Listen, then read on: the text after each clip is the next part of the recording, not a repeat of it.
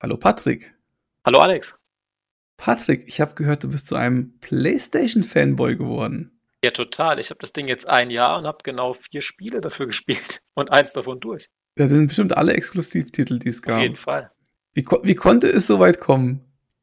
Ja, das ist der Black Friday letztes Jahr hat dazu geführt. Und dann habe ich irgendwie die Ankündigung gelesen, dass ein Spiel namens Last of Us 2 rauskommt. Und dann habe ich mir Last of Us 1 nochmal als Remastered gekauft für sage und schreibe 10 Euro. Habe es dann nicht gespielt, aber habe zumindest den Prolog gespielt, um mit dem Kai eine Nanocast zu machen. Und dann habe ich zum Kai ja gesagt, wenn wir Last of Us 2 beide gespielt haben, dann machen wir nochmal einen Podcast und jetzt sitze ich hier mit dir, weil der Kai es immer noch nicht gespielt hat. Ach, da hast du eine Wunde bei mir aufgerissen. Ich habe ja Last of Us 1 auch nochmal versucht an, äh, zu spielen. Da darf ich gleich mal vorweg schicken, äh, was mich betrifft. Ich finde das äh, Gameplay nicht so besonders bei dem Spiel. Ich bin mal gespannt, ob du, was du zum zweiten Teil sagst, weil der erste Teil ist sicherlich ein super Spiel, aber mich spricht das Gameplay nicht so sonderlich an. Das finde ich schön, weil auch das können wir heute mal besprechen. Aber ich muss mal voraussagen, ich werde so gut wie keine Spoiler nennen. Eigentlich gar keine Spoiler. Ich werde nur drei Songs nennen, die in dem Spiel vorkommen. Ich denke, das wird spoilermäßig in Ordnung sein. Spielt Musik eine entscheidende Rolle da bei dem Spiel, oder? Ja, im Prinzip schon, aber es ist jetzt kein, Spoiler, wenn ich sage, dass da Musik vorkommt. Denn wer den ersten Teil gespielt hat, ich werde auch den ersten nicht spoilern, ich möchte nur sagen, im ersten Teil verspricht Joel Ellie, dass er ihr Gitarre beibringt. Und ich kann so viel sagen, dass er das Versprechen eingehalten hat, weil der zweite Teil spielt ja fünf Jahre später. Und Musik ist eine tragende Rolle in dem Spiel. Und ich finde es genial, das habe ich ja letztens auch schon bei Guardian of the Galaxy bei den MCU-Podcast gesagt, der demnächst rauskommen sollte oder vielleicht schon erschienen ist, ne? Äh, Stand heute ist er erschienen. Wow, dann wäre das ja quasi das Sequel jetzt. Ich bin ja so ein kleiner Musiknerd und ich muss sagen, das Spiel, es ist glaube ich sogar ein Teaser-Foto, wo Eddie mit der Akustik da sitzt. Und äh, was total genial ist, im Epilog von Last of Us 1 spielt Joel auf der Gitarre das Lied Future Days von Pearl Jam. Und Future Days ist ein Song von Pearl Jam, der vorher veröffentlicht wurde, bevor das Album 2013 veröffentlicht wurde. Das war, glaube ich, auch das letzte, was Pearl Jam je produziert hat. Und das ist interessant, weil ähm, im Last of Us-Universum ist dieser Outbreak quasi im Oktober 2013 gewesen, bevor Pearl Jam dieses, dieses Album rausgebracht hat. Und deswegen hängt in Alice Zimmer so ein Poster, wo drauf steht Coming Soon. Ah, okay. Und jetzt, aber mal, also bevor du jetzt so auf die Details eingehst, mhm. jetzt mm, frage ich mal ganz plump. Ganz, ich bin mal ganz plump. Das Spiel hat dir gefallen, gut gefallen, nehme ich jetzt mal an. Äh, sehr gut gefallen. Allerdings habe ich ja schon, ich habe ja auch ein äh, Review geschrieben, was wir auch verlinken können. Es hat mir am Anfang erstmal nicht gut gefallen und wurde dann immer besser. Und ich muss jetzt nachträglich sagen, das ist das beste Spiel, was ich zumindest auf der PlayStation 4 gespielt habe. Ich würde sogar fast sagen, das beste Spiel dieser Generation. Also dieser Konsolengeneration. Das ist natürlich, also wenn ich jetzt so ein, ich muss ein bisschen sticheln, gell? wenn ich so ein Xbox-Fanboy wäre, wäre das jetzt natürlich ein Stich ins Herz.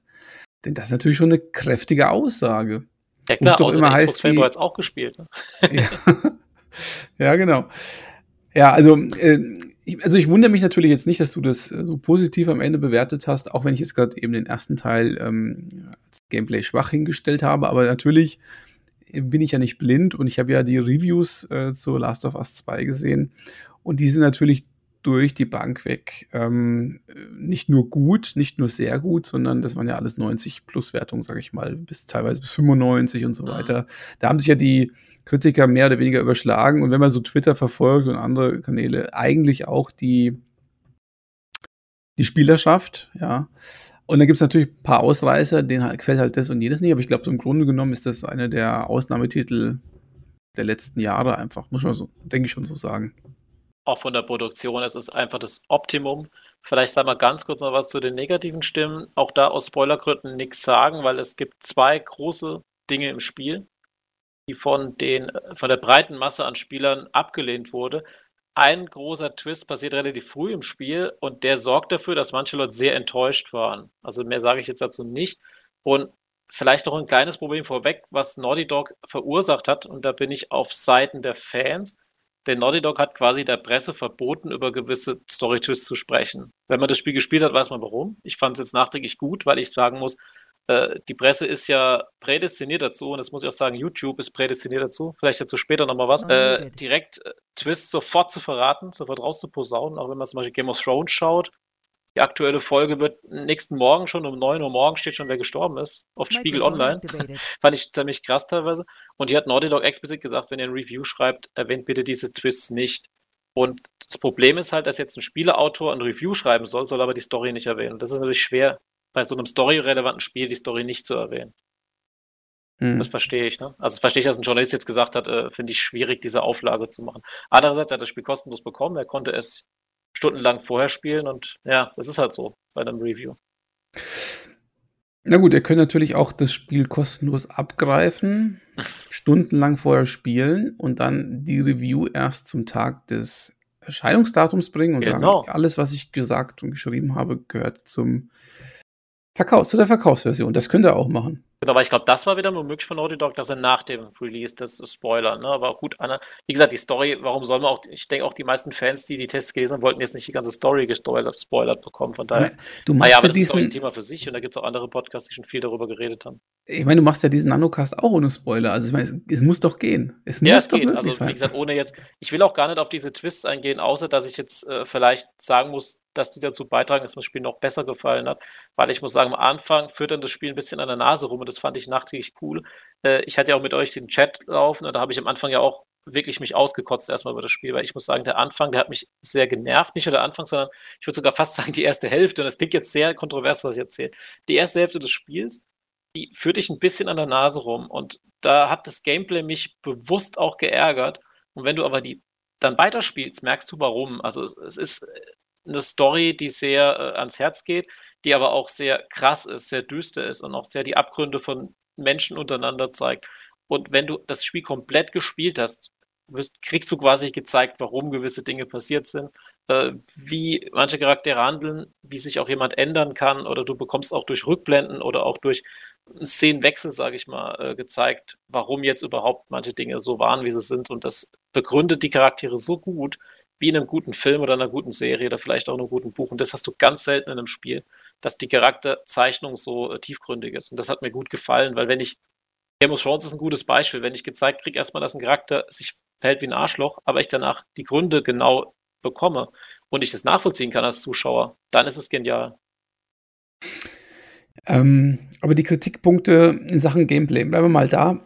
Genau, bei der Sache noch, ja. ist, das, ist das denn immer noch so, dass du zum Beispiel diese Leitergeschichte hast oder, oder irgendwas, wo du sagst, das kommt jetzt immer wieder vor, ist eigentlich so nicht besonders spannend, was weiß ich, Quicktime-Events oder sowas. Irgend so eine Formel, die immer wieder angewandt wird, die aber im Grunde genommen gameplay-technisch nicht besonders spannend ist. Der erste Teil ist ja eben auch gemacht hat mit dieser Leitersystematik, die ja wirklich irgendwann, fand ich jetzt nur genervt hat. Oder ist das Spiel jetzt gameplay-technisch auch eine also ich habe jetzt verstanden, dass es storytechnisch und, und vom, vielleicht auch vom künstlerischen Aufwand her oder auch vom technischen Aufwand nochmal einen Schritt weiter geht als der Vorgänger. Ist es beim Gameplay eigentlich auch so? Äh, jein. Also vielleicht nochmal gerade abschließend zur Story, sagen wir später nochmal was. Die Story spielt äh, in einem kürzeren Zeitraum wie das erste, was dadurch auch weniger äh, Szenenwechsel gibt. Das heißt, es spielt in einer kleineren Welt, in Anführungszeichen, eigentlich nicht, aber es zeigt weniger der Welt, also auch weniger von dieser apokalyptischen Welt wie der erste Teil. Dafür fixiert sich auf bestimmte Punkte. Und das hat auch was mit dem Gameplay zu tun, weil du kämpfst dich quasi im Gameplay oder du gehst, aber meistens kämpfst du dich von A nach B. Und das ist eigentlich erstmal eine sehr überschaubare Welt. Das ganze Spiel spielt quasi in der Stadt Seattle mit ein paar Ausnahmen. Und deswegen hat mir das Gameplay gut gefallen, weil du kriegst immer als Spieler gesagt, du musst jetzt dahin. Also meistens musst du von A nach B, weil du da irgendwas Story-Relevanz machen musst. Und äh, dann musst du quasi diesen Weg entweder mit Pferd oder zu Fuß beschreiten, aber es ist nicht wie in einem Open-World-Spiel, sondern du hast einen klaren, äh, eine klare Vorgabe wie bei Uncharted zum Beispiel, einen klaren Weg, den du beschreiten musst. Und unterwegs passieren immer wieder solche Events, nenne ich es mal, also solche Encounter mit den Zombies oder mit Menschen.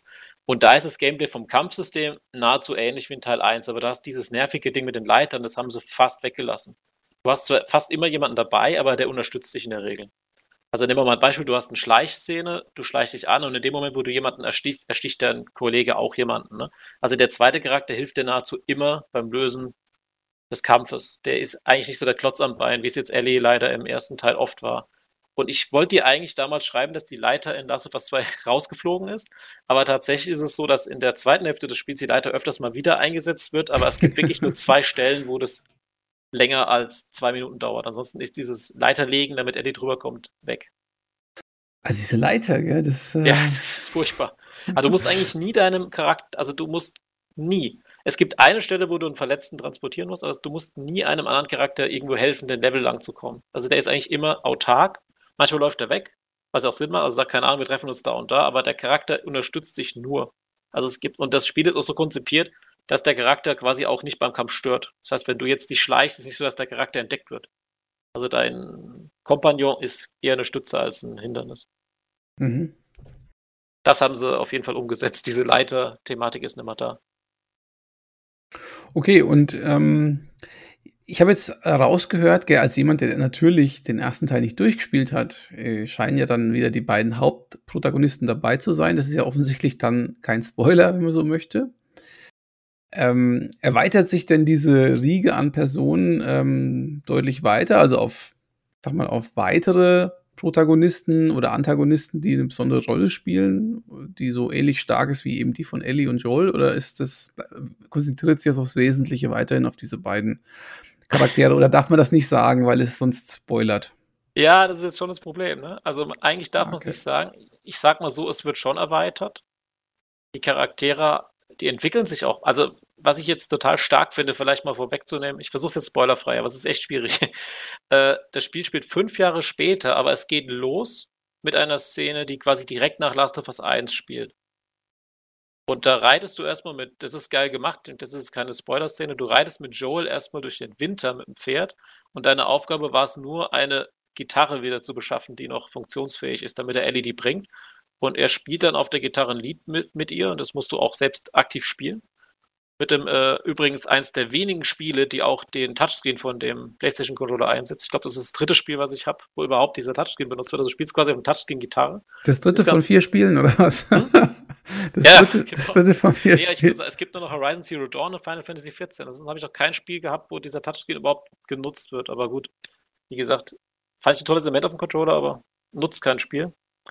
Aber dazu, wie gesagt, ist ein anderes Thema. Äh, und dann gibt es einen Sprung von fünf Jahren und dann ist Ellie, glaube ich, 19 und äh, Joel ist auch gealtert. Aber und dann sind die Charaktere eben fünf Jahre später und du hast gemerkt, da ist irgendwas passiert zwischen denen und du kriegst durch Rückblenden gezeigt, was ist passiert. Du spielst die Rückblenden auch aktiv. Ähnlich wie bei Uncharted, als er noch klein war. Und darf man wissen, was passiert ist? Hm, das möchte ich jetzt nicht spoilern, weil das ist echt, also das ist eine große Überraschung, was da passiert. Also du machst es mir natürlich schwierig, gell? Ja, ähm, natürlich. Ich versuche jetzt, ich versuche was aus dir rauszukitzeln. Für die Zuhörer, die unheimlich gespannt sind, was Last of Us 2 ausmacht, aber es ist so ein bisschen. Ja, also ich sag mal so, es sind zwei neue Charaktere dabei, vielleicht können wir das mal so klar sagen, die sind relativ prägend in der Story. Die bringen auch zwei krasses Dinger und die gehen dem Charakter sehr ans Herz. Und äh, was jetzt, was mir gut gefällt, das Motion Capturing ist so weit, ich meine, es sind ja auch echte Schauspieler dabei. Da gibt es ja auch viele ähm, Sequenzen, die, wo man nochmal sich äh, Making-of-Sachen angucken kann. Das ist so gut gemacht, dass du der, der Mimik der Charaktere schon ansiehst, was sie fühlen in dem Moment. Und dadurch kannst du auch ähnlich mit einem Film durch nonverbale Argumentation schon sehen, wie die Charaktere eine Sache auffassen, einen Dialog auffassen oder auch eine Lüge verstehen oder nicht verstehen. Und das finde ich, das macht sehr viel aus. Okay, das ist ja schon mal eine feine Geschichte. Äh, wenn vieles sozusagen in der, in der Spielgrafik erzählt wird, ohne dass man da irgendwie noch großartig per Text oder so unterstützen muss, ist natürlich eine feine Sache, weil das äh, geht natürlich dann auch schon in Richtung Film, wenn man so möchte. Ja, und du hast natürlich klare äh, Filmsequenzen und klare Spielsequenzen, aber die sind so fein übergangsmäßig gesteuert, dass du manchmal den Unterschied gar nicht so merkst. Also merkst schon noch, dass die Filmsequenzen an sich nochmal ein bisschen besser dargestellt sind, aber das Spiel geht ganz oft in eine Art Filmsequenz über, die erstmal im Spiel ist und dann ist es eine Filmsequenz. Und du kannst die Charaktermodelle eigentlich kaum unterscheiden, so gut ist es gemacht. Und da möchte ich auch nochmal das erwähnen, was der Kai beim Last of Us 1 Podcast gesagt hat. Immer wenn eine krasse Entscheidung getroffen wird oder immer wenn was Krasses passiert, kriegst du die Kontrolle entzogen. Das heißt, du spielst quasi den Kampf oder sonst was oder erkundest die Welt und wenn was passiert, passiert es dem Charakter, nicht dir. Und ich finde, das ist das, was Last of Us so von anderen Spielen unterscheidet. Du spielst, steuerst nur einen Charakter und der entscheidet selbst, was er tut. Und du bist nur der, du bist nur der Pilot. Du, triffst hier keine Entscheidung im Spiel.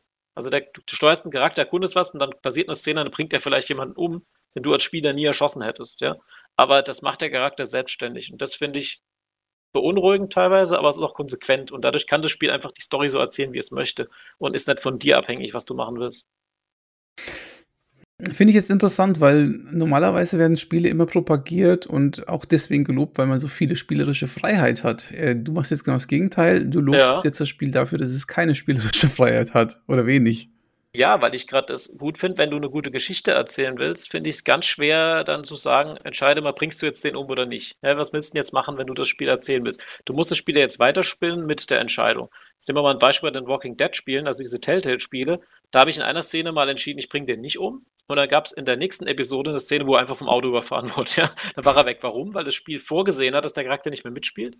Jetzt habe ich gesagt, er lebt. Und dann kann das Spiel ja den Charakter schlecht weiter einbauen, wenn ein anderer Spieler ihn quasi aus dem Spiel genommen hat. Gut, diese Telltale-Spiele, wenn wir schon mal dabei sind, waren ja. aber auch echt, das war Augenwischerei mit den, mit den genau. Entscheidungen. Das, war das ist hier halt nicht so, ne? Und klar, du hast recht, Witcher 3 ist jetzt ein gutes Beispiel, da gibt es ja teilweise harte Entscheidungen, die das, das ganze Spiel beeinflussen. Aber das ist hier halt nicht so. Und ich finde, das ist eine sehr gute, geschlossene, denkwürdige Story und die soll für sich stehen. Deswegen finde mhm. ich es hier gut, dass die Konsequenz für du, du hast keine Entscheidung. Klar, du kannst entscheiden, wie ne, gebe ich den Kampf an, ne? was mache ich denn, mit welcher Waffe erschieße ich die Person und so weiter oder ein Bossfight. Also da gibt es ganz viel spielerische Freiheit, über die ich auch noch reden kann, aber ich finde es gut, dass die Story einfach an sich abgeschlossen ist und dass du eher fassungslos da sitzt und denkst du, äh, es hat er gerade nicht wirklich gemacht. Und manchmal okay. legst du dann auch das Ding hin und sagst, und das muss ich jetzt auch noch sagen, was mir gut gefallen hat, äh, es gibt krasse Szenen in dem Spiel. Nicht nur heftige Kämpfe, es gibt zum Beispiel einen Bossfight, der ist sehr krass, der hat so Resident Evil Niveau, den fand ich sehr eklig. Und danach nimmt das Spiel aber immer automatisch eine Pause rein, indem sie sagt, okay, jetzt gibt es mal eine Rückblende, in der du ein Museum erkundest als Kind. Ja? Oder du triffst deine besten Freunde wieder und du läufst dann wirklich eine Viertelstunde nur mit denen durch eine Mensa und isst was. Das klingt jetzt zwar banal, aber das Spiel weiß genau, du hast jetzt einen heftigen Moment erlebt, du brauchst jetzt selbst ein bisschen Ruhe. Das hat bei mir dazu geführt, ich spiele weiter, weil ich dann diesen ruhigen Moment erlebe. Bei einem Dark Souls zum Beispiel lege ich dann das Ding weg und sage, jetzt mache ich mal eine halbe Stunde Pause. Und das musst du bei diesem Spiel nicht machen, außer du willst aufhören zu spielen. Und das finde ich auch eine sehr gute Dynamik. Da sieht man, die Leute haben sich was dabei gedacht, als sie es gebaut haben. Mhm. Okay, also das hört sich jetzt äh, danach an, als hätte sich jemand Gedanken gemacht beim Spieldesign. Mhm.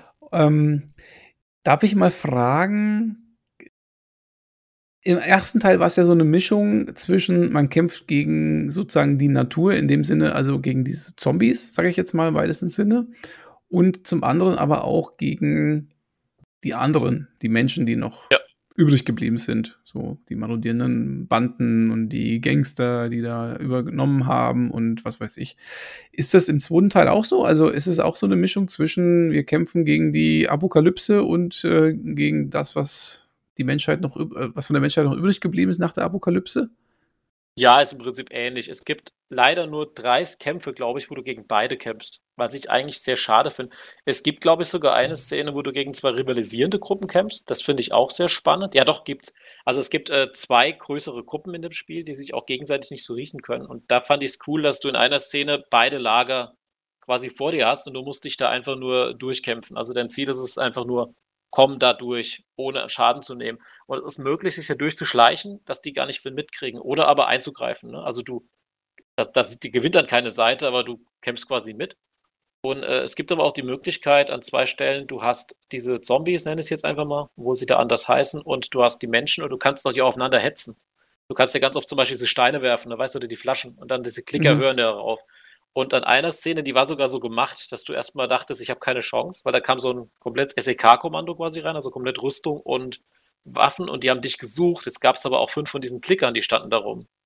Dann habe ich einfach äh, eine Flasche genommen, habe sie irgendwo hingeworfen, dass der Klicker durchläuft und habe dann einen Molotow-Cocktail hingeschmissen. Und dann sind dadurch diese drei Klicker auf die, auf die Leute da los und dann gab es einen riesigen Kampf zwischen den beiden Gruppen und ich konnte mich quasi davonstehen und habe dann quasi den Rest erledigt, der noch übrig geblieben ist. Und sowas kommt leider sehr wenig vor. Ich hätte es mir mehr gewünscht, weil klar, das ist wahrscheinlich sehr aufwendig, aber das macht halt Spaß, wenn du auch wirklich rivalisierende Gruppen hast, die sich da gegenseitig kloppen. Das finde ich auch. Allerdings, was du jetzt da gerade beschreibst, das hört sich für mich schon wieder nach ähm, altem Spieldesign an. Irgendwas nehmen, hinschmeißen und irgendwas läuft dann dahin, um zu gucken, was es ist. Das kenne ich ja spätestens oder frühestens hat man das, glaube ich, bei Dark Project oder Thief oder so gehabt, ja. glaube ich. Und das ist so Spieldesign, wo ich mir denke, oh, schon hundertmal verwurstet, ist jetzt wieder in Last of Us 2 offensichtlich auch dabei. Ja, ja, macht mich jetzt nicht so an, muss ich ehrlich sagen, weil es, ich, man spielt immer das Gleiche so. Das ist. Genau, ja. das habe ich, also ich habe mir ein paar Notizen gemacht so heute und ich habe auch aufgeschrieben, die Spielwelten, das Animation setzt neue Maßstäbe, das Kampfsystem setzt keine neuen Maßstäbe.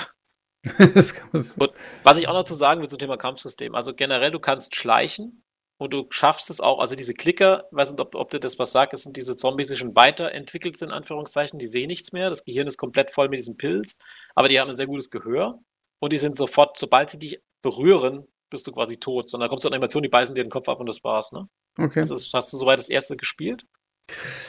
Äh, bestimmt. Ja, ja, auf jeden Fall. Also auf jeden Fall, das Problem ist halt, du kannst dich nur an diese anschleichen und ihm mit dem Messer den Rest geben. Oder du umschleichst sie komplett. Oder du lenkst sie ab mit irgendeinem Gegenstand. Ne? Und was mich da immens stört, ist, sobald die, die dich haben, ist es fertig. Das heißt, du hast gar keine andere Chance, außer vorbeizukommen. Und du musst diese Messer craften, mit denen du die erstichst. Das heißt also, wenn du nur zwei Messer dabei hast oder es sind drei Klicker, hast du keine Chance. Wenn du schießt, rennen sie sofort auf dich drauf. Dann kannst du die erschießen, musst aber lang genug draufballern. Und du weißt ja, bei Last of Us ist es realistisch. Das heißt, du hast drei Kugeln oder so, ne? Und das, dann ist fertig. Ja, stimmt. Da war ja ständiger Munitionsmangel, wenn ich mich recht Genau, entsinne. das ist jetzt, ich würde es am besten mit den Tomb Raider-Spielen vergleichen. Im Vergleich zu Tomb Raider ist da halt nichts. Das Spiel soll quasi diesen Realismus unterstreichen. Ich finde den Realismus gut, dass es heißt, okay, du bist bei drei Treffern tot. Weil, keine Ahnung, du hast keine Rüstung an, drei Schüsse mit der Schrotflinte, du bist weg. Wobei es mich dann auch wundert, du triffst auch Gegner mit, einem, mit einer Kevlar-Weste, warum du die, die nicht anziehen kannst. Okay. also die kriegst du auch nicht, darfst du nicht anziehen. Aber was mich jetzt wundert, du hast pro Waffe nur ein paar Schuss. Zum Beispiel für die Pistole hast du zwölf Schuss. Jetzt ist es so, am Anfang hat die Pistole sechs Schuss im Magazin und du hast ein zusätzliches Magazin dabei. So ist es, erzählt dir das Spiel quasi, du hast ein zweites Magazin einstecken. Jetzt findest du aber mehrere Magazine. Du kannst aber nie mehr als zwölf Schuss insgesamt führen. Jetzt wird es ad absurdum geführt durch das Crafting-System. Das heißt, ich kann meine Pistole so umcraften, dass zehn Schuss reinpassen. Dann darf ich aber nur noch zwei Kugeln mitnehmen. Warum? Also zumindest mal heißt, okay, du kannst jetzt sechs weitere Kugeln mitnehmen, du hast ein Magazin oder von mir aus zehn, also ein zweites volles Magazin nimmst, aber das Spiel gibt mir keine Möglichkeit, mehr als quasi ein doppeltes Magazin mitzuführen. Gleichzeitig habe ich aber einen Rucksack auf und der gefühlt alles andere reingestopft wird. Ja, das also ist halt das, was ich nicht verstehe. Ich persönlich stehe ja sowieso auf Spiele, die wirklich Freiheit haben, in dem Sinne, dass man sagt, das, was ein Gegner selbst im Zugriff hat, und wenn ich den sozusagen umnocke, dann habe ich genau das, was er auch hat. Genau, Denn, zum Beispiel Elder Scrolls hat es so gemacht, ne? Ja, mm, kann sein, wenn du es so sagst, ja. Also die, die normalen Elder Scrolls Online nicht, aber doch, die, also Morrowind und Skyrim haben das so gemacht. Also, ist, also Spiele, wo einfach die so realistisch abbilden, ähm, dass man einfach sagt, okay, die spielerische Freiheit ist wirklich so groß, dass alles, was du in der Spielwelt siehst, tatsächlich auch machbar ist oder mehr oder weniger machbar ist. Aber wenn ich zum Beispiel schon ein Spiel sehe, bei dem der eine hat eine Waffe in der Hand oder sonst irgendwas und ich kann die aber gar nicht bekommen, obwohl ich ihn besiegt habe, das ist für mich, das ist für mich scheiße. Also da, das ist für mich altes Spieldesign. Das ist so, ja, oder die Waffe, also bei Last of Us meinst du, die Waffe liegt quasi da, aber wenn du drüber läufst, sammelst du die Munition ein. Ja. Die musst du auch noch aktiv einsammeln. Du sammelst sie nicht automatisch ein. Okay, das ist jetzt wieder Realismus, ne? Aber du kannst sie quasi nicht durchsuchen. Ja. ja. Also ich sag mal, wenn man es richtig aufwendig macht, ist natürlich ein Balancing-Problem, das weiß ich schon. Ja, ja, klar. Aber dann ist es einfach cool, weil du denkst, Mensch, egal was ich hier mache, äh, alles ist möglich irgendwie. Und das ist eine lebendige Welt, das ist eine geile Welt. Und alles andere ist so auf, also alles, wenn immer, wenn es so, ähm, bei einer gewissen Art von Spiel, sage ich mal, wenn es da wie auf Schienen ist, dann ist das schon so ein bisschen, wo ich mir denke, ja, genau, ist das ist hier eigentlich nicht der Fall, vom, auch von dem Bewegungssystem oder auf dem Kampfsystem ist es nicht der Fall. Aber wie gesagt, das Kampfsystem, alle mit dem Munitionsmangel, finde ich blöd. Und das, was noch schlimmer ist, nicht nur, dass du diese Munition nicht nehmen kannst, sondern es gibt Stellen, wo das Spiel genau weiß, du brauchst mehr Munition, als du tragen kannst. Also als in diesem System drin ist. Und dann gibt es dir halt, keine Ahnung, irgendwelche Tische stehen da, auf der Munition liegt. Das heißt, du rennst rum, erschießt zehn Gegner, dann rennst du zurück an den Tisch, sammelst Munition ein ja, und gehst wieder raus, wo ich denke, hallo, ich, warum kann ich den einfach mitnehmen? Ja, da liegen ja, wie gesagt, die Ellie hat einen großen Wanderrucksack auf. Und da weiß ich auch nie, was ist da drin. Du sammelst in dem Spiel Zettel auf, auf den Notizen stehen, also wie Audiologs. Und von den Zetteln habe ich ungefähr 100 im Inventar am Ende des Spiels, wo ich denke, ja, was macht sie mit diesen Zetteln? Ne? Klar, die sind dazu da, um Informationen nachzulesen. Zum Beispiel, es gibt äh, Saves in dem Spiel. Da brauchst du den Code vom Save, der steht dann da drauf. Es gibt auch Karten, ne? also die du dann wirklich in den Notizen nachgucken musst. Das macht schon Sinn. Aber die Frage ist, wenn du jetzt der Überlebende bist, was nimmst du mit, diese 1000 Zettel oder einen Schuss mehr Magazin-Gedöns? Ja, das ist, also ich würde mich wahrscheinlich mit Magazinen volldecken. Mhm. Oder auch mit Essen, hat sie auch nie dabei, braucht sie nicht. Nee. Aber das ist jetzt was ganz anderes jetzt. Klar, dass sie das Essen rausgenommen haben, finde ich echt ganz gut.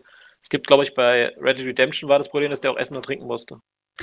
Das Problem ist ja prinzipiell immer, wenn ein Spiel etwas verlangt und dann die Animation dazu ewig lang ist. Das bringt mich total auf die Palme. Also, weil du gerade Red Dead Redemption sagst, ne? Also ich weiß nicht, im zweiten mhm. Teil ist es vielleicht nicht mehr so beim ersten Teil, wenn du da diese Viecher gehäutet hast oder, oder irgendwelche ähm, Vögel ausein auseinandergenommen hast, um deine Feder zu bekommen. Diese Animation, das ist das Allerschlimmste gewesen. Ich habe mir gedacht, ey, so toll ist die Animation nicht, dass ich sie hunderttausendmal sehen möchte, ja.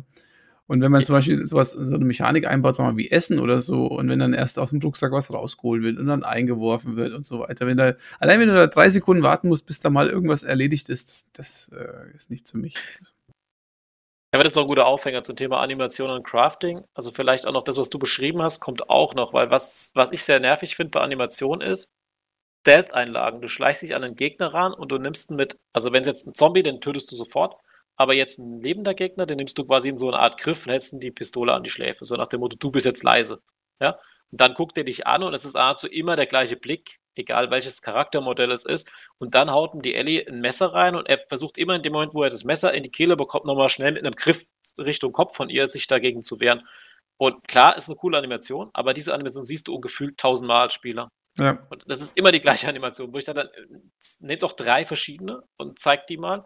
Und was ich auch seltsam finde, keiner von denen schreit. Also stell dir mal vor, da kommt eine Killermaschine, seid zehn Leute und du siehst, dass die acht von deinen Freunden schon umgebracht hat. Jetzt bist du der Typ, der diesen Knarre an der Schläfe hängt. Da würdest du vielleicht trotzdem schreien zumindest, ne?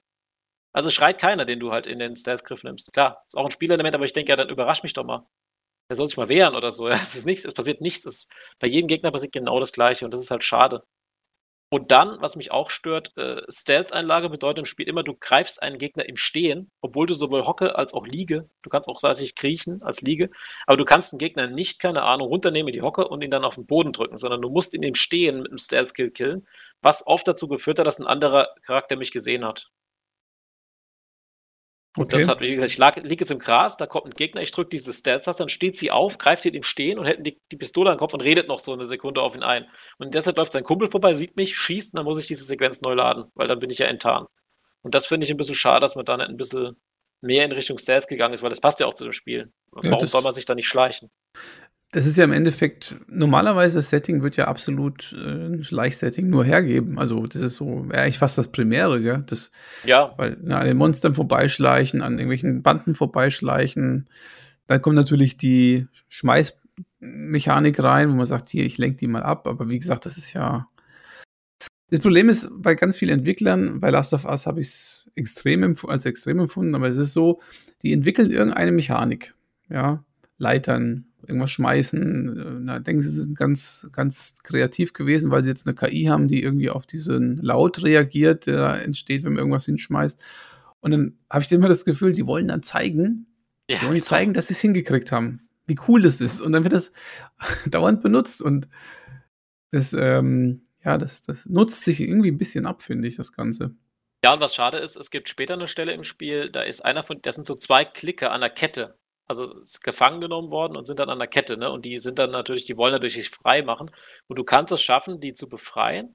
Und dann stürzen die sich auf die äh, Leute, die sie bewachen. Und solche Szenen gibt es da selten, weil das ist ja so ein, klar, es ist auch kein neues Element, aber es wird zu dem Spiel passen, dass du quasi die Zombies zu deiner, äh, deiner Verteidigung einsetzt, ne? dass du die quasi auf die Gegner loshetzt.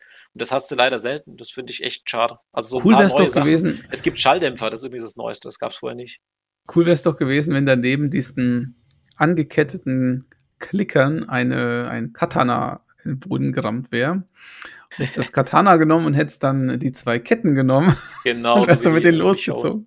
Ja. Ja, ich muss auch sagen, äh, es hat jetzt dazu geführt, dass ich Walking Dead weiter gucke, dieses Spiel. Ne? vielleicht gehen wir mal ein bisschen vom Kampfsystem weg, weil im Prinzip wir wollten ja auch einen Nanokurs draus machen. Ich, also ich finde, das Kampfsystem ist der Schwachpunkt des Spiels, aber du kannst, und das finde ich genial, es gibt fünf Schwierigkeitsgrade und du kannst alles anpassen. Du kannst äh, quasi die, die, Reaktion der Gegner auf dich anpassen, du kannst das Speichersystem anpassen, du kannst dazu in jedem Element dieses Spiels die fünf Schwierigkeitsgrade hin und her wechseln. Das finde ich sehr vorbildlich. Also Beispiel, wenn du jetzt äh, den, den Save Point Schwierigkeitsgrad auf leicht stellst, dann bedeutet das, nach jedem Stealth Kill speichert das Spiel automatisch für dich. Wenn du das auf normal stellst, äh, passiert es nur bei jedem fünften Stat-Skill, sage ich mal. Wenn du es auf schwer stellst, dann musst du das komplett nochmal neu laden. Also es ist nur für den Save Point. Dann geht es nochmal mit den Gegnern, die sind leicht, mittelschwer oder was weiß ich, super schwer. Du kannst dann auch die Reaktion auf dich einstellen. Du kannst einstellen, wie viel halten sie aus, angucken. Also du kannst, ähnlich wie bei Cheat Modes, du kannst quasi alles sehr fein justieren, wie du es haben willst. Und dadurch ist es für dich auch einfacher, das durchzuspielen.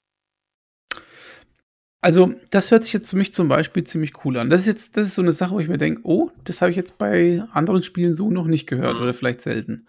Ähm, das finde ich eine geile Geschichte. Ja, und mich hat es auch, wie gesagt, ich, gegen, ich gebe es jetzt auch wirklich zu, ich habe es gegen Ende auf leicht gestellt, weil diese Klicker, die sind immer so auf den Seier gegangen. Oder auch, es gibt so die normalen Zombies, die greifen dich quasi und dann äh, musst du so eine Quicktime-Sequenz machen. Und wenn du die schnell genug machst, dann hört der Zombie auf, dich zu greifen. Und während der Zombie dich greift, verlierst du aber kontinuierlich Hitpoints. Und Last of Us hat kein Auto-Heal-System. Das heißt, du musst dann wieder so ein äh, Heal-Pack sammeln, das musst du craften und so weiter. Das hat mich mega Zeit gekostet, weil du findest genug von diesen Heal-Packs. Und dachte ich mir, ich stelle es jetzt auf leicht, weil ich habe keinen Bock, mir jedes Mal so eine 10 Sekunden Animation anzugucken und dann wieder heilen oder wieder kämpfen, weil das im Prinzip hat das Spiel dann auch nur auf Zeit gespielt mit mir. Und auf leicht ist es mir einfacher gefallen. Trotzdem muss ich sagen, dass die Kämpfe vielleicht immer noch eine Herausforderung waren. Also ich bin trotzdem ständig gestorben. Aber auch hier vielleicht nochmal, wenn was nicht gelingt, du lädst diesen Save Point neu und es geht sofort weiter. Also auf der PS4 ist es krass, ne? Ladesystem ist nicht so das Beste auf dem Gerät. Also gerade wenn das Spiel neu startet, drei Minuten musst du warten, bis die Ladezeit da ist. Aber dann, wenn du einen Kampf nur lädst, zwei Sekunden, dann ist es wieder, geht's wieder weiter. Naja, immerhin. Das ist super, weil wenn du jetzt merkst, oh Gott, ich hab's versaut oder keine Ahnung, du willst eine Stealth-Runde äh, machen, du wirst entdeckt, du klickst auf neu, neu laden und zack ist es geladen. Weil in jedem anderen Spiel, zum Beispiel Assassin's Creed, habe ich mich einfach umbringen lassen, weil es ja kein äh, Save-Point-System gab. Und das äh, war hier nicht der Fall. Also, ich verstehe jetzt unterm Strich, dass du ein voll überzeugter PlayStation Exclusive-Spieler jetzt geworden bist. Ah. Ich würde mal sagen, das ist die Power der Sony PlayStation, die hier auf dich eingewirkt ah, hat. Wir können gerne mal über andere Spiele reden. Also, vielleicht nehmen wir mal ein anderes Spiel als Beispiel: Spider-Man. Du weißt, dass ich ein großer Spider-Man-Fan bin. Ich habe auch im MCU-Podcast das Spiel gelobt. Ja. Jetzt erzähle ich dir äh, zumindest mal als Vergleich, weil ich würde ja auch gerne das Spiel so ein bisschen mit Open-World-Spielen vergleichen. Spider-Man hat mich dann gegen Ende äh, ziemlich angefressen, weil da war es genau das Gegenteil. Da war dann, äh, du hast eine Hauptquest gemacht, ah, jetzt mach erstmal drei Nebenquests, vorher rufe ich dich nicht mehr zurück. Und das ist das, was mich halt nervt. Spider-Man ist ein Spiel, was eigentlich eine schöne Open-World hatte, was vollgeklatscht mit irgendwelchen I Icons ist auf der Karte und irgendwie muss ich die dann doch alle machen. äh, zum Beispiel, da ist es so bei Spider-Man, keine Ahnung, ein Gefängnisausbruch findet statt. Jetzt ist auf jedem Teil von Manhattan ein Gefängn Gefangenenlager. Also sind die Ausgebrochenen machen da quasi Rabatzen. Du musst jetzt als Spider-Man dahin und musst das Gefangenenlager kaputt machen, weil dafür bekommst du drei Crafting-Punkte in, keine Ahnung, XY. Und nur damit kannst du dann deinen neuen Superstrahl bauen, der dann gegen Dr. Octopus hilft. So als Beispiel. Ja, das wär, ich heißt, ich werde als Spieler gezwungen, eine Nebenquest zu machen, die ich gar nicht machen will. Nee, das ist auch, das finde ich auch nicht gut. Also das hat mich mega genervt. Das habe ich Spider-Man dann instant äh, abgebrochen. Ich werde es irgendwann, ich dachte so, jetzt, jetzt habe ich quasi einen richtig großen Showdown gehabt im Spiel. Eine richtig geile Animation, eine tolle, tolle Story-Sequenz, die ging eine halbe Stunde. Die war toll. Und dann ist die Konsequenz, jetzt musst du auf der Open World nochmal tausend Sachen machen, erst dann darfst du hier weiterspielen. Und das muss ich sagen, das kotzt mich an bei Open World Spielen. Und das mag ich auch nicht mehr. Das ist jetzt was, was ich 2020 nicht mehr sehen will. Hm. Kann ich verstehen. Also ja, ich sehe ich genauso. Das ist so, aber das ist, das hat uns äh, Ubisoft äh, eingebrockt. Ja. kommen wir nicht mehr raus aus der Nummer. Ja, aber du hast jetzt, also Spider-Man ist ein Spiel, wo du auch in jeder Pore merkst, da sind Entwickler dran, die sind Spider-Man-Fans. Ich denke mal, dass da auch Comicschreiber mit bei der Story dabei waren. Du hast ganz tolle Elemente. Du hast zum Beispiel als äh, Sammel-Icons hast du äh, ehemalige Rucksäcke von Peter Parker, die an der, an der Wand kleben mit den Spinnendingern, was ja auch Sinn macht, weil er ganz oft seinen Rucksack eben hinschmeißt mit seinen Klamotten und als Spider-Man weiterläuft. Ne?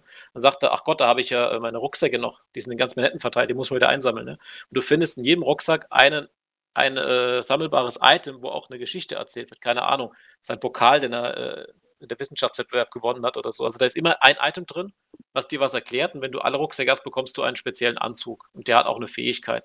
Also es ist schon cool gemacht, aber an sich dieses dieser Ubisoft-Sammelwahn, ne? Und dann auch noch diese Unlogik mit der Story. Du hast zum Beispiel jetzt diese eine Spider-Man-Sequenz, da wirst du von Bösewichten so dermaßen verprügelt, dass der Anzug komplett verrissen ist von ihm. Und die werfen ihn dann äh, quasi noch ins Meer am Schluss. Und dann wird er von einem äh, Boot gefunden von der Presse, äh, von Kanal Dingsbums, wo der Jonah Jameson ist. Und dann gibt es einen Cut und dann hat er ein sauberes Kostüm an und sagt, ich muss Dr. Octopus finden. dann denke ich mir, ja, was hast du denn jetzt gemacht? ne, du bist gerade komplett zerstört worden, die Presse hat dich gefunden, du bist, du hast einen gebrochenen Arm. Warum hat der Peter Parker nicht zumindest mal einen Gipsarm oder irgendwas? Da passiert keine Konsequenz. Die Open World sagt, nee, du musst weitermachen, ne? Weil du musst dir eine Erklärung haben, warum der Charakter jetzt nicht tot ist oder nicht verletzt ist. Hm. Und in Last of Us im Gegenteil hast du jetzt eine Szene, wo ein Charakter stark verletzt wird und dann hast du eine halbe Stunde ein Gameplay, wo er nur mit einer Binde im Arm in dem in quasi in so einem Art Heimathub rumläuft und da Gespräche führt, weil er nichts machen kann in dem Moment, ja. Und das finde ich jetzt zum Beispiel ein schöneres Sache. Mach doch auch mal sowas. Also zeig mir mal, dass ich nicht unverwundbar bin, ne? Mhm. Naja, gut, wir werden sehen. Also es kommt jetzt dann demnächst für die PS5 das äh, Miles Morales. Ja. Und da bin ich mal gespannt, ob sich ja wesentlich was ändern wird. Ich glaube es zwar nicht, aber. Nee, ich denke, es ist auch schon fertig, das Spiel. Also fertig Design zumindest, ne? Aber es sieht viel schöner aus.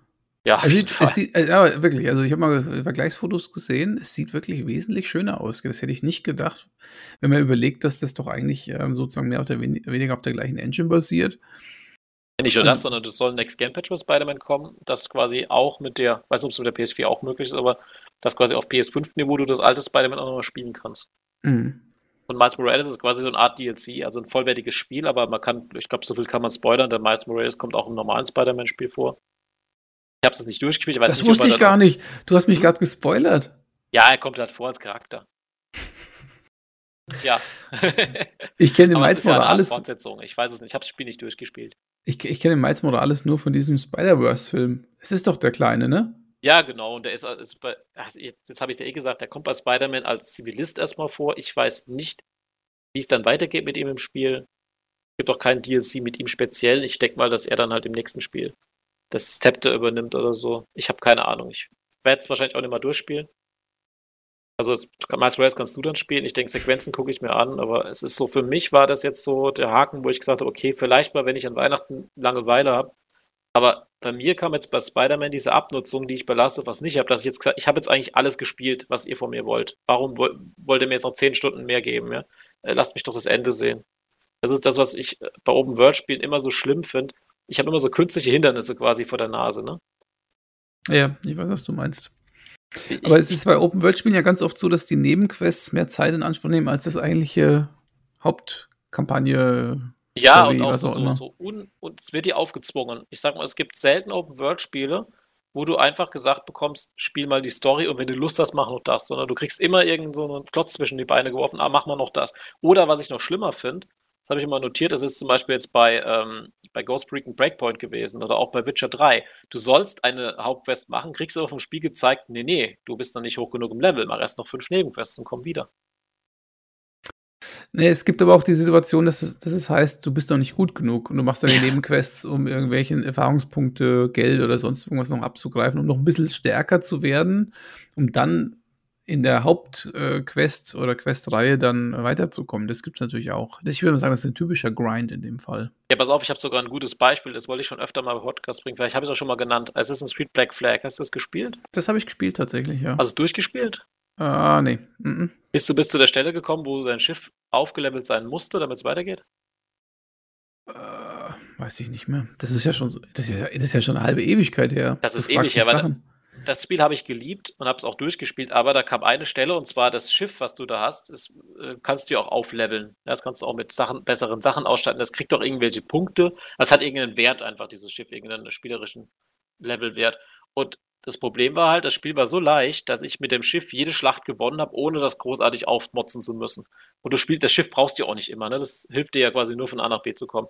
Und ich spiele diese Story und irgendwann war quasi eine Stelle in der Story, wo ich mit dem Schiff irgendwo hinfahren musste. Und dann fahre ich mit dem Schiff an eine unsichtbare Wand, da kommt eine Meldung, Sie können nicht weiterfahren, Ihr Schiff ist nicht im Level hoch genug. Bitte rüsten Sie Ihr Schiff auf und kommen Sie wieder. Das stand wirklich explizit da als Ein Einblendung im Spiel.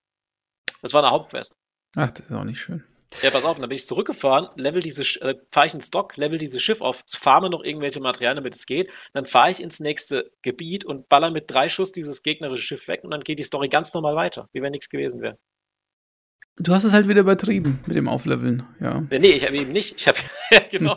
ja, aber das meine ich halt, wo ich denke, hallo, lass mich doch jetzt als, als, das ist ja wie ein Film gucken, lass mich doch diesen Film weitergucken. Warum muss ich jetzt irgendwas nebenher machen? Was, das, das hat ja nichts geändert an dem Spiel, dass das Schiff jetzt besser war. In der aktuellen GameStar gibt es übrigens einen Artikel über Spiellänge, optimale Spiellänge. Was ist zu kurz, was ist zu lang? Ah, perfekt. Und ähm, wie wird es gestreckt, das Ganze? Damit man, weil ja ganz oft die Spieler selber den Spielen schlechte Wertungen geben, wenn sie irgendwie nicht lang genug sind ja, von der Spiellänge. Ja, das ist eigentlich paradox, weil die Spieler eigentlich selber damit ja keinen Spaß haben, wenn sie irgendwelchen Mist machen müssen, nur damit die Spiellänge gestreckt wird. Und zudem ähm, mit Game Pass, Humbles, Pipapo sowieso immer ein neues Spiel auf der, auf der Matte steht. Ähm, da könnte man eigentlich froh sein, wenn man das alte fertig gespielt hat. Aber nein, da wird noch eine schlechte Wertung reingedrückt. Und dann ist natürlich auch der Spielentwickler ähm, in, der, in der Zwickmühle, dass er sagen muss, okay, die wollen es ja, sonst geben sie mir eine schlechte Wertung, also mache ich das halt. Und wie ich es mache, ist erstmal meine Sache. Ja, klar. Und da kommt übrigens noch was äh, zu, das habe ich noch gar nicht bedacht. Gell? Es gibt ja Spiele, die könnten vielleicht ihr Spiel knackig in zwei Stunden, drei Stunden reinpacken. Ist bei Steam zum Beispiel schwierig, weil äh, du nach zwei Stunden das Spiel ja noch zurückgeben, also vor zwei Stunden das Spiel noch zurückgeben kannst. Also wenn du zwei, drei, zwei Drittel, drei Viertel des Spiels schon durch hast, dann ist es auch wurscht, ob du es dann durch, äh, zurückgibst. Ne? Also das ist dann, ja, naja gut, aber das ist ein anderes Thema. Ich merke gerade, wir driften hier ein bisschen ab. Da genau, frage ich, ich mich sagen, doch gerade. Ganz kurz, du hast mir die perfekte Überleitung wieder zurück zu Last of Us gegeben. Das Spiel ist nämlich 30 Stunden lang. Das hört sich nach einem vernünftigen, nach einer vernünftigen Spanne an, finde ich. Ja, weil ich dachte, bevor wir jetzt abdriften, gehen wir nochmal ganz kurz zurück zu Last of Us. Ich weiß nicht, wie lange die Länge jetzt von dem Podcast gerade auch schon ist. Aber ich ja. glaube, sie ist fast schon zu lang. Ja, wir müssen, wir müssen zum Ende kommen, tatsächlich. Genau, aber ich mache jetzt keine 30 Stunden, aber vielleicht nochmal zum Abschluss. Äh, das Spiel geht 30 Stunden. Und deswegen habe ich auch mir zwischendrin hatte ich einen Durchhänger, wo ich dachte, Mensch, das ist mir eigentlich schon zu lang, mach's doch kürzer. Und ich finde, das Spiel hätte auch zehn Stunden kürzer sein können. Aber, und jetzt, jetzt möchte ich nochmal zum Abschluss was sagen, diese Spielwelt ist so toll. Du, du bist zum Beispiel äh, an einem, am Meer, also am, am, Meeresufer und bist an einem Riesenrad. Ich meine, da ist nichts groß zur Story. Und dann bist du später, dann kriegst du gesagt, du musst ins Krankenhaus, ja, du musst da und da das Sachen abholen. Und dann läufst du durch das Spiel und bist bei dem Krankenhaus. Und wenn du im Krankenhaus bist, kannst du aus dem Fenster rausschauen. Da siehst du wieder dieses Riesenrad und das bewegt sich in Spielegrafik. Das heißt, diese Welt ist permanent resistent und ist da. Es ist nicht so, dass da irgendein Bitmap im Hintergrund hängt. Und du weißt ganz genau, da lang muss ich später wieder zurück. Und das finde ich, das Spiel zeigt dir auch durch seine Länge, wie groß es ist. Und es gibt schon ordentlich Backtracking, aber das Backtracking ist positiv zu sehen, weil du spielst teilweise andere Elemente, teilweise gibt es Rückblenden, in der du siehst, was ist da vorher passiert, ne, die du auch nochmal erlebst. Du erlebst teilweise Gebäude kaputt sind, wie sie nochmal ganz waren.